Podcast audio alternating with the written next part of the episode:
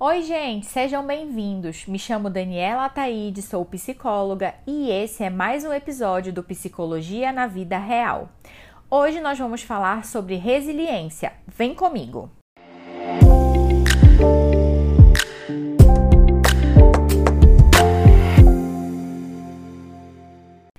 Procurarmos uma definição resumida do que é ser resiliente, encontraremos que se trata de uma característica física que diz respeito a corpos que, quando são submetidos ao estresse, se recuperam com uma força maior do que eles tinham anteriormente. Quando levamos esse conceito para a psicologia, começamos a entender como uma habilidade de se adaptar às situações adversas do dia a dia ou dos desafios da rotina. Tem uma frase do Nietzsche que diz assim: o que não me mata me fortalece. Ser resiliente está relacionado ao fato de conseguirmos superar de forma saudável situações desconfortáveis que fogem do planejado, mas não só de conseguir enfrentar situações de desafio, mas também de desenvolver e evoluir mesmo nos momentos difíceis e de maior estresse. Existem alguns ditos populares que falam sobre a resiliência, como por exemplo, dar a volta por cima, virar a página, ressurgir como uma fênix, ou o famoso não adianta chorar pelo leite derramado. Pessoas que não têm essa habilidade bem desenvolvida costumam ter dificuldade de enfrentar determinadas situações, principalmente aquilo que é novidade, e tendem a encarar os desafios próprios da vida com muito mais peso e terminam desistindo no primeiro contratempo. A resiliência não se trata daquilo que chamamos de deboísmo, de sempre ver as coisas pelo lado positivo, mas é sobre uma aptidão que pode ser desenvolvida. Nem todo mundo se desenvolve dessa maneira, pois a forma como vamos lidar com o mundo está relacionada ao contexto e vivências de vida e com as relações familiares e sociais que foram pré-estabelecidas. Mas, independente de como tudo isso aconteceu, não se trata de um impeditivo para que a resiliência seja desenvolvida. Os problemas são inerentes à vida humana e é inevitável não viver momentos difíceis, mas a grande questão é como você vai enfrentar esses momentos. Acontece que precisamos reconhecer a vida como ela realmente é. Afinal, não existe uma realidade na qual somos completamente felizes e vivemos a vida perfeita. Ser resiliente, nesse caso, é sobre uma aceitação dos fatos da vida real, seguido de uma ação. Vou compartilhar algo que tem acontecido comigo nos últimos dias. Quem me acompanha lá no Instagram sabe que a minha futura casa está em obras e só quem viveu uma obra sabe o estresse que isso envolve. Nós dependemos de muitos colaboradores e existe um cronograma a ser seguido.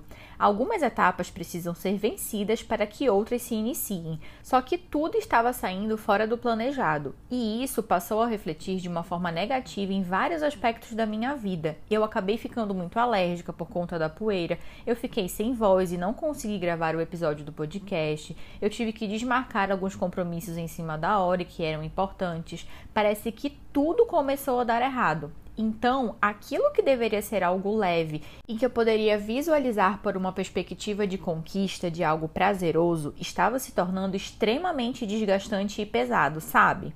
Foi aí que eu senti a necessidade de ser resiliente para poder encarar essas situações de uma outra forma. Mas isso não quis dizer ignorar os problemas e fingir que nada estava acontecendo. Muito pelo contrário, eu assumi a responsabilidade de resolver aquilo que estava no meu controle e passei a aceitar alguns acontecimentos que não dependiam de mim e que fazem parte desse processo. Então, foi a partir dessa experiência que eu decidi trazer aqui para vocês alguns pontos chaves para desenvolver a resiliência. Primeiro, aprenda a gerenciar as suas emoções. Quem não desenvolve a maturidade e inteligência emocional se desestabiliza quando algo acontece e perde temporariamente a capacidade de solucionar questões, mesmo que sejam as questões mais simples da vida. Sabe aquelas situações que parece que tudo desanda ao mesmo tempo? Isso não tem nada a ver com o seu inferno astral, como dizem por aí. Na verdade, essa sensação pode estar relacionada com a falta de resiliência, pois quando algo acontece, você começa a apresentar dificuldade em lidar com as situações, mas que se tivesse acontecido em um momento de vida favorável, você conseguiria lidar de uma forma melhor. Segundo ponto, seja autorresponsável. Ao invés de paralisar e ficar se lamentando, sustentando a posição de vítima, tenha mais confiança na sua capacidade de superação e adaptação. Quando você assume a responsabilidade dos seus próprios atos, você tem maior facilidade em lidar com as consequências deles. Outra coisa, em vez de ficar procurando um culpado pela situação, foque em tomar atitudes. Em algumas situações é até importante descobrir a causa do problema, mas só isso não resolve. Vá além, seja proativo. Terceiro ponto: seja uma pessoa adaptável. Geralmente, pessoas que são muito controladoras têm dificuldade de flexibilizar e terminam estabelecendo limites muito engessados, o que dificulta a adaptação das situações adversas. Por vezes, estamos tão focados em resolver a situação de uma determinada forma que não nos permitimos enxergar outros caminhos. Sempre falo para os meus pacientes que não é que eles vão mudar quem eles são, mas que eles vão perceber as situações a partir de uma outra perspectiva. E quando isso acontecer, eles vão conseguir lidar de uma forma diferente com a mesma situação. E esse conceito se encaixa perfeitamente na habilidade de ser resiliente. Quarto ponto: confie em você. Para que você consiga ser uma pessoa resiliente, é importante que você desenvolva autoconfiança e autoestima. Assim, você vai saber reconhecer as suas qualidades, os seus pontos fortes e até mesmo as suas limitações. Isso vai te dar clareza daquilo que você consegue dar conta e do que você consegue resolver sozinho, e até mesmo saber a hora de colocar em prática a humildade e pedir ajuda. Nesse momento, é fundamental ter uma rede de apoio fortalecida para se sentir apoiado e encorajado, saber que você tem um porto seguro. Quinto ponto: procure ressignificar os acontecimentos. Nós não podemos mudar o que aconteceu, mas sempre podemos ressignificar, ou seja, dar outro sentido e significado para as situações. Não encare as dificuldades somente como um problema. Procure visualizar aquilo como uma forma de crescimento, de superação, como uma fase necessária e passageira para atingir um objetivo maior. Viva um dia de cada vez. E por último, mas não menos importante, procure formas de liberar a tensão e o estresse. Procure fazer pequenas pausas, tenha tempo de qualidade com as pessoas que você ama, faça atividades que te distraiam e tire um pouco o foco daquelas situações desgastantes.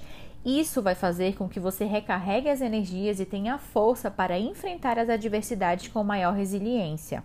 Bom, espero que o nosso bate-papo de hoje contribua para que você consiga ser uma pessoa mais resiliente e consiga encarar as adversidades do dia a dia de uma forma mais eficiente e saudável. Se você curtiu o episódio, não se esqueça de compartilhar com a família, com os amigos e ative o sininho para não perder os próximos. Me siga também lá no Instagram, psi.danielaataide.